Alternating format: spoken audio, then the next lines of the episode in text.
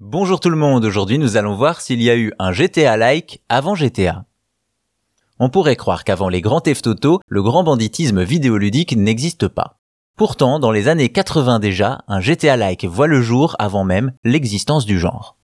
C'est en 97 sur PC et Mac que Rockstar développe un nouveau jeu, Grand Theft Auto, qui sera porté sur PlayStation l'année suivante.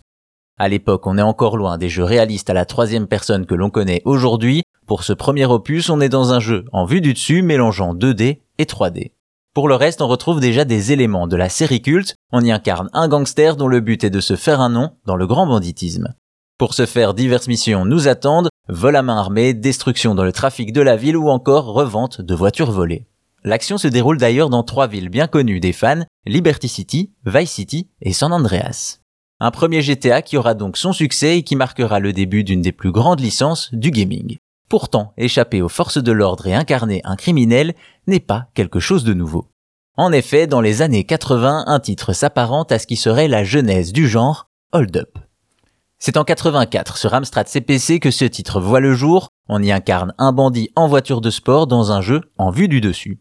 À l'aide d'un radar, on doit ainsi retrouver et piller un camion blindé contenant des sacs d'argent. Évidemment, la police veille, on doit donc l'éviter ou s'enfuir en épandant de l'huile sur la route, sans oublier de remplir le réservoir.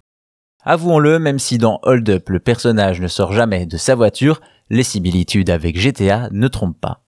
Malheureusement, on n'a aucune information sur l'influence qu'a pu avoir Hold Up sur la série de Rockstar. Pour le premier opus, les créateurs citent comme inspiration des jeux bien différents comme Pac-Man ou Elite, un jeu spatial.